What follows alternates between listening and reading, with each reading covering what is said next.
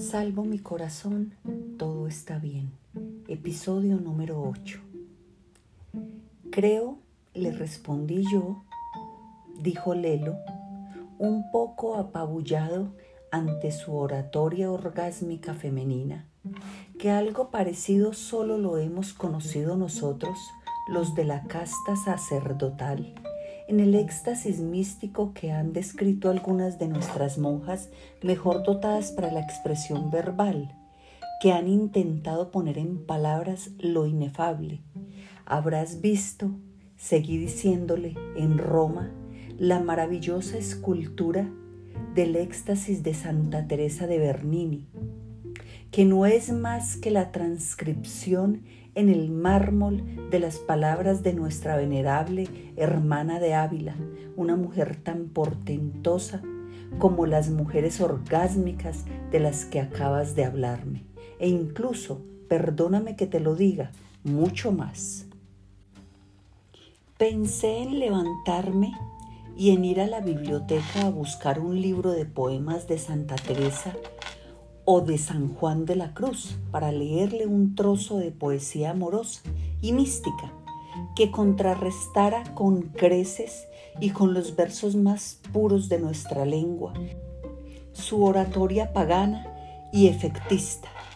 Luego me dije que no era necesario, que yo me sabía de memoria algunas partes del cantar de los cantares y que también ahí había aromas, imágenes y descripciones poéticas que superarían su prosaico paganismo con palabras sagradas, tan lujuriosas como las suyas, si se las leía literalmente, pero con un erotismo menos ofensivo. Óyeme esto, le dije, y no vayas a pensar que es poesía lúbrica, aunque sea amorosa, es poesía mística, y habla de la unión del alma, la esposa, que es la que habla con el amado, o el esposo, que es Dios.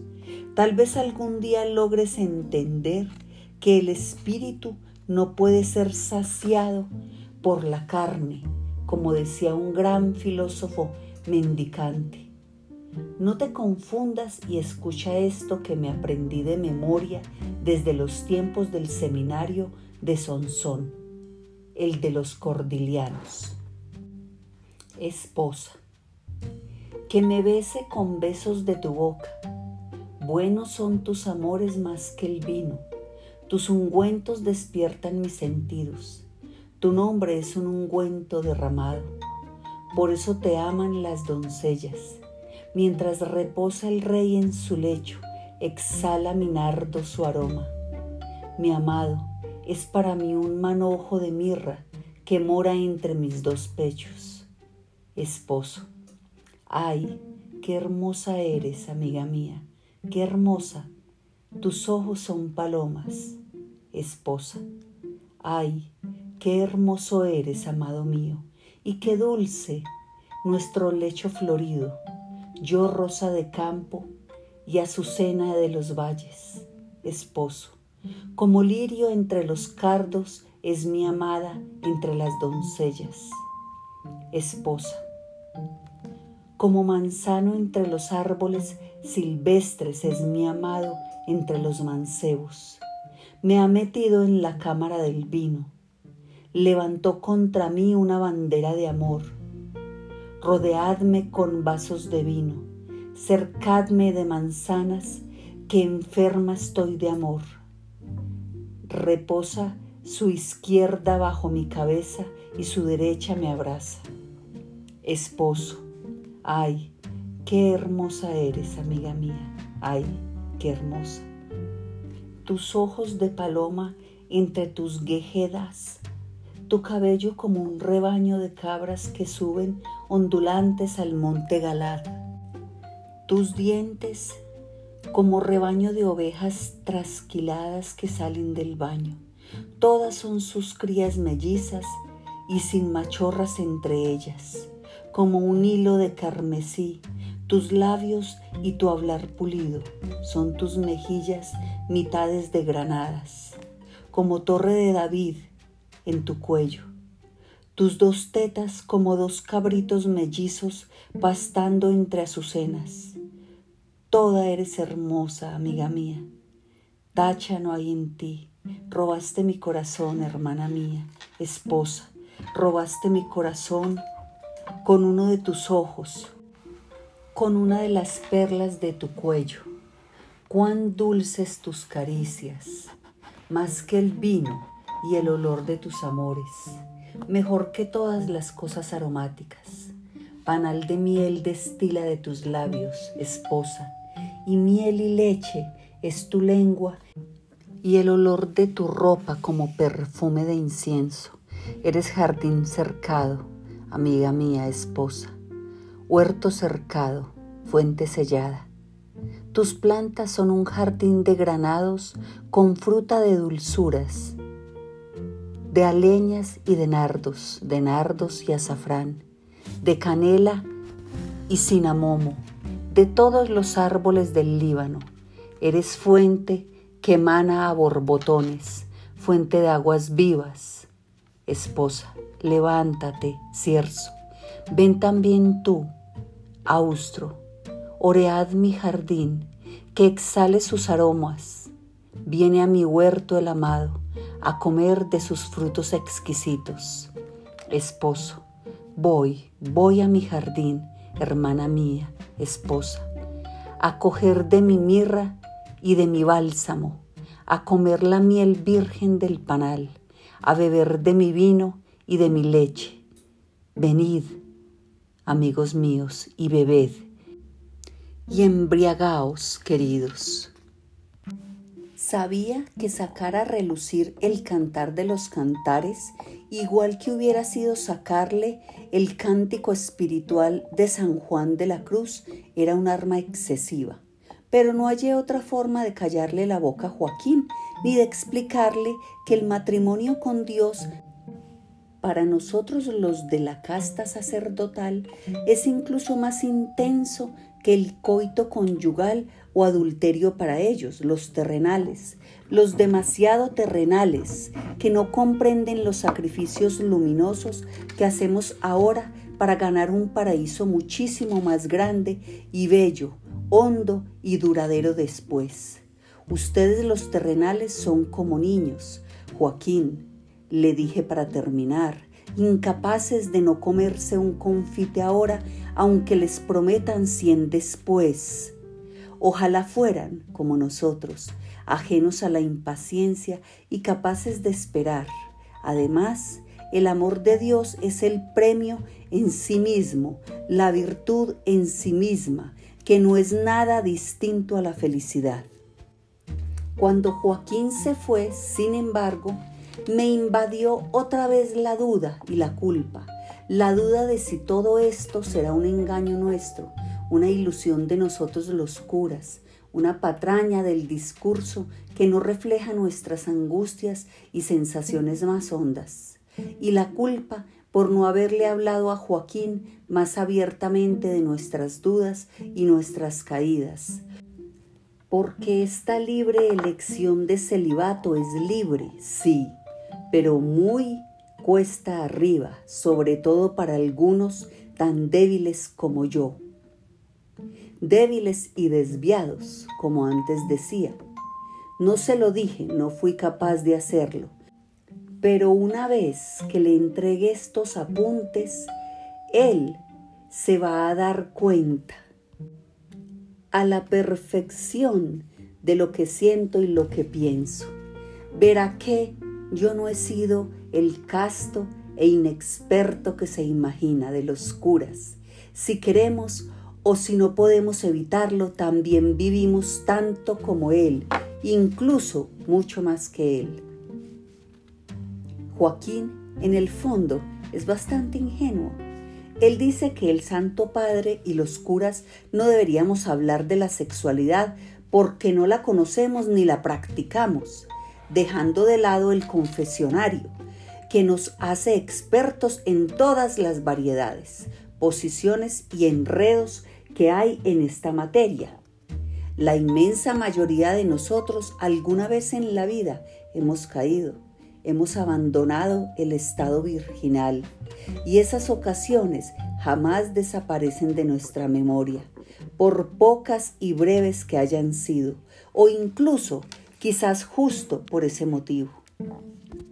Teresa y Luis se habían conocido en la Cámara de Comercio de Medellín, la del centro, donde él daba un curso sobre el neorrealismo italiano.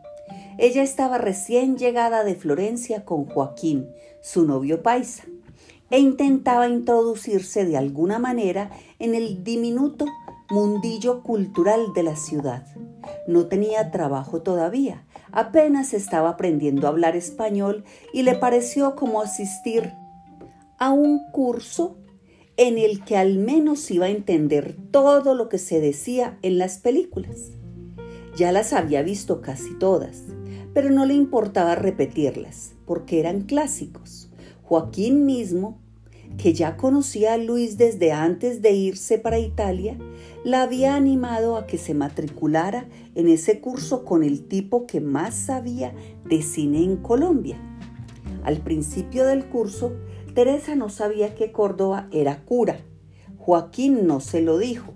Sabía solamente que había estudiado en Roma, que hablaba muy bien el italiano como algunas películas no tenían subtítulos, él mismo las iba traduciendo en voz alta, en simultánea, que había hecho cursos de cine allá y que incluso había estado varias veces en los estudios de Cine Citra, donde había conocido personalmente a Fellini, a Pasolini y a Rossellini. Una tarde, cuando el curso ya tocaba a su fin, Luis anunció que quería terminar la serie de neorealismo con una película que era todo lo opuesto al realismo, pues se trataba de una reconstrucción muy personal, casi teatral, de un mito griego y de una tragedia de Eurípides.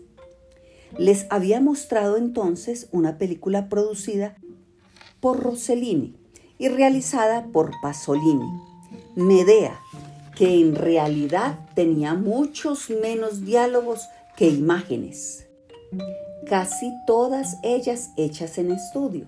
Antes de empezar les había contado que la actriz principal, María Calas, era su amor platónico desde los 13 años, cuando se había ganado una bicicleta de carreras en el bazar del colegio San Ignacio y la había vendido para poderse comprar todos los discos de ópera en la que cantaba la Calas.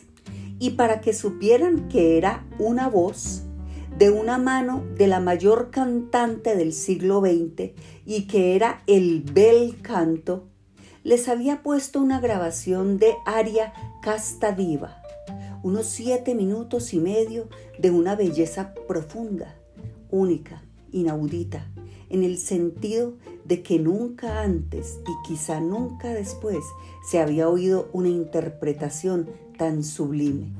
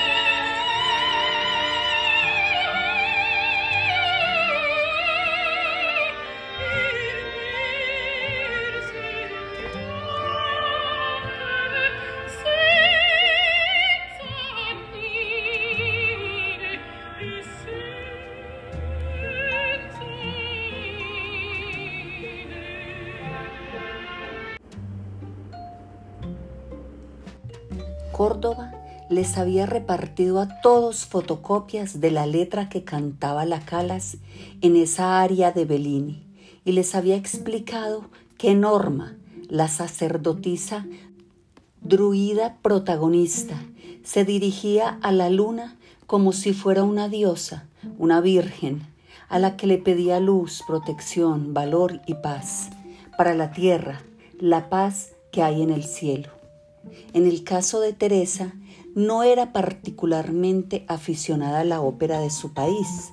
Esta breve audición había sido como si le quitaran un velo de los ojos y tapones de los oídos. Había reconocido de repente la belleza que había detrás de eso que para ella antes era una gritería antinatural y sin sentido de actores y actrices gordas que daban alaridos todo el tiempo, aunque estuvieran agonizando.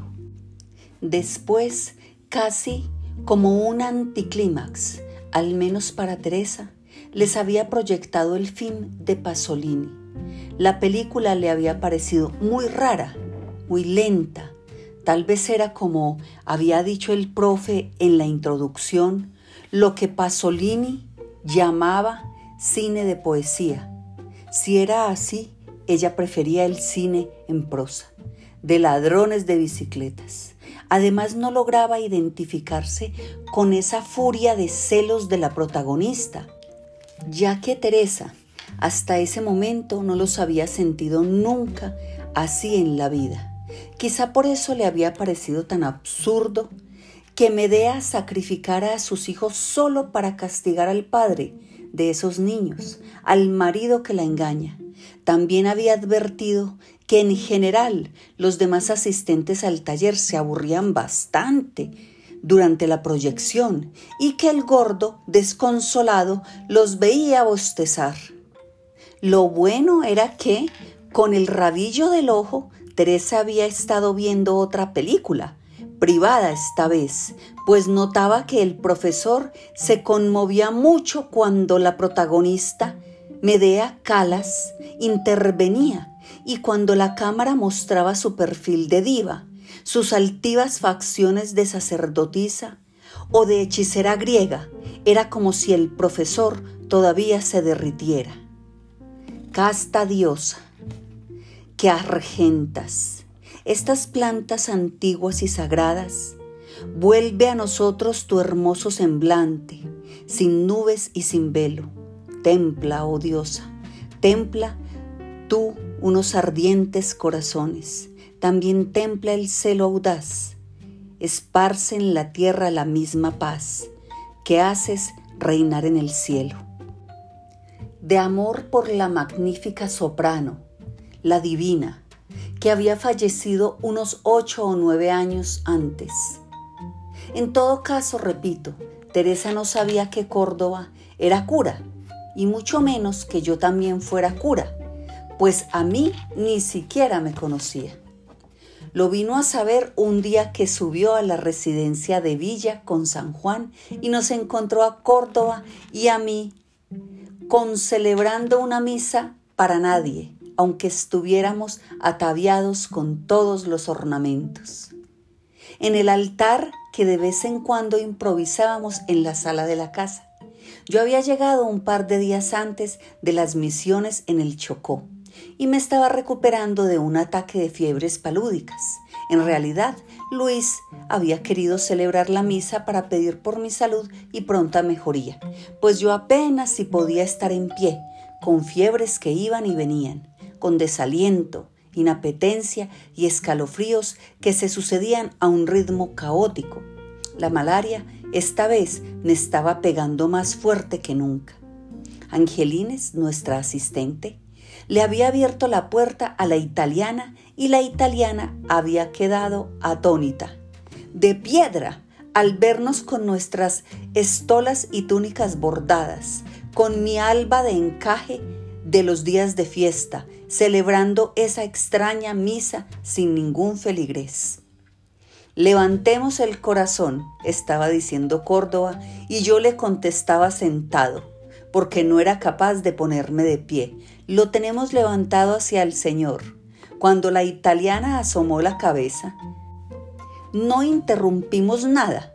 Luis solo se sonrió por un instante mientras decía, en verdad es justo y necesario.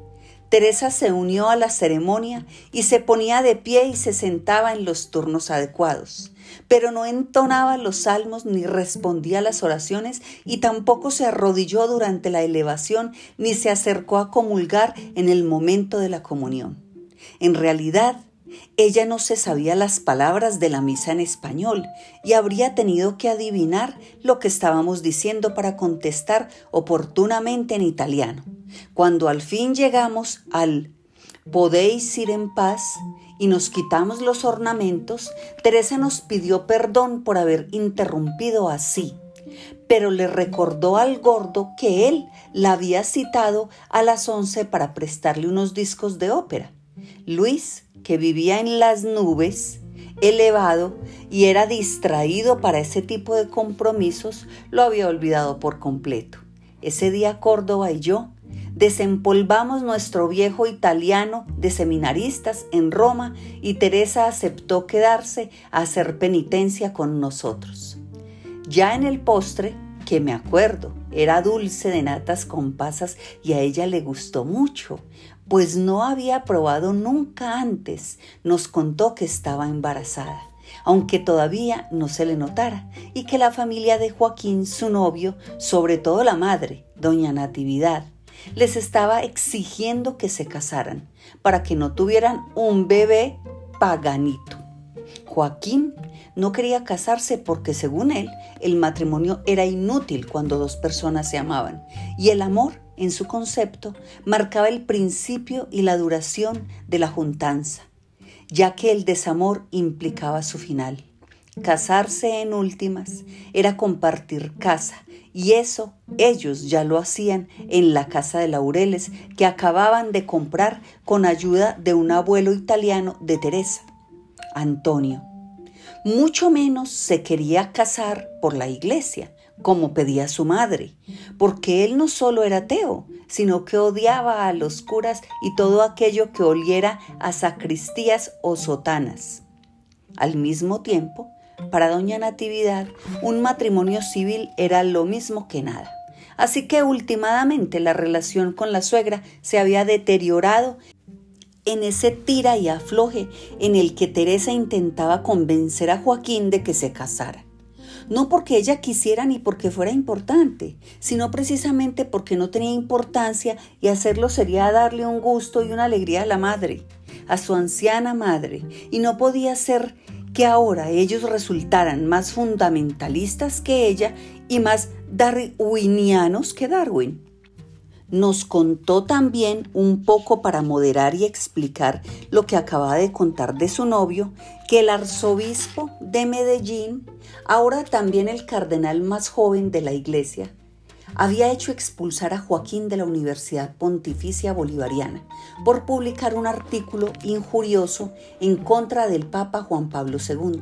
A raíz de esa expulsión se había ido a Italia y gracias al castillo de la Echada, que acabó siendo una bendición, se habían conocido en Florencia, donde ambos estudiaban, en letras y ella pedagogía. Por esa casualidad, había añadido sonriendo, ella vivía muy agradecida con el cardenal S. Y debido a todas esas vueltas, ella ahora vivía en Medellín y estaba ahí sentada comiendo con un par de curas que no se le parecían mucho a los otros curas que ella conocía, en Italia o en Colombia.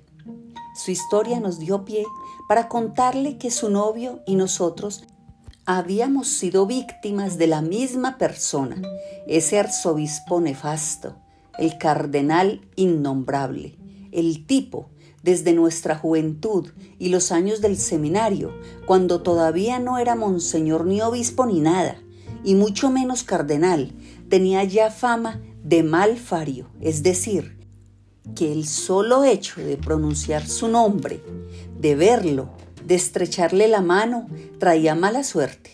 Ese tal, como se llame, nos había perseguido con saña también a nosotros, a Luis por dedicarse al cine y a la ópera, esas frivolidades, según él, y a mí por algo que no fui capaz de confesar ahí, por compartir con él mi predilección por los muchachos y preferí reemplazar por desacuerdos doctrinales en mis clases de Biblia en la Facultad de Teología de la misma universidad de la que habían expulsado a Joaquín.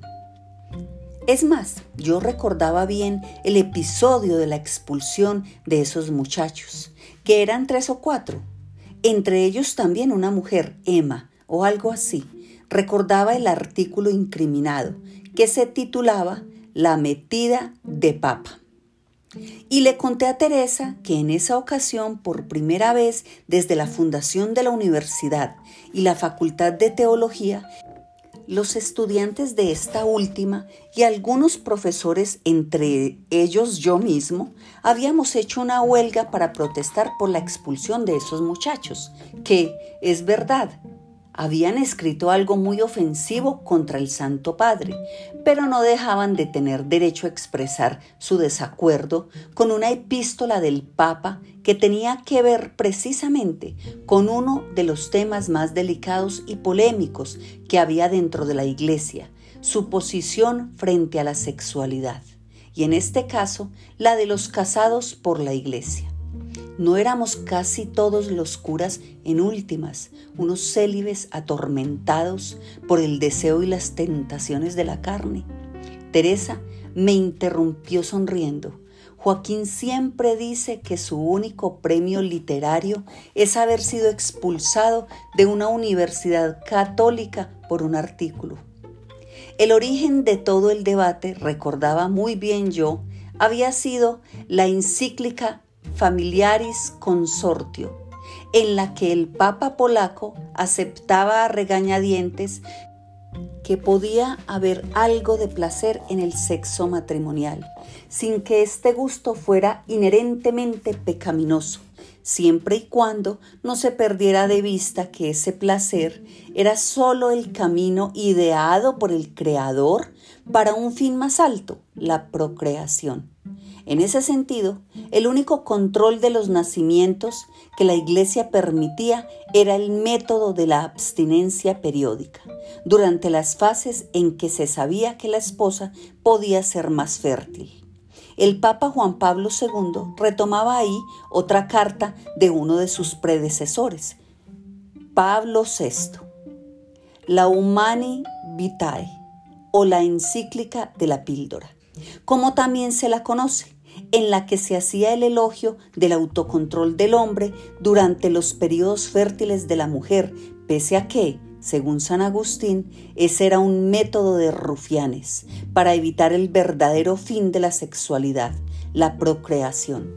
La abstinencia periódica para el Papa se convertía en una especie de ejercicios espirituales para las parejas casadas, pues mientras evitaban el sexo, se acercaban el uno al otro de otras maneras menos corporales y más puras. La píldora, en cambio, era una técnica inhumana que convertía a la mujer en utilizable durante todo el mes y todo el año y la volvía víctima de los instintos incontrolados del macho.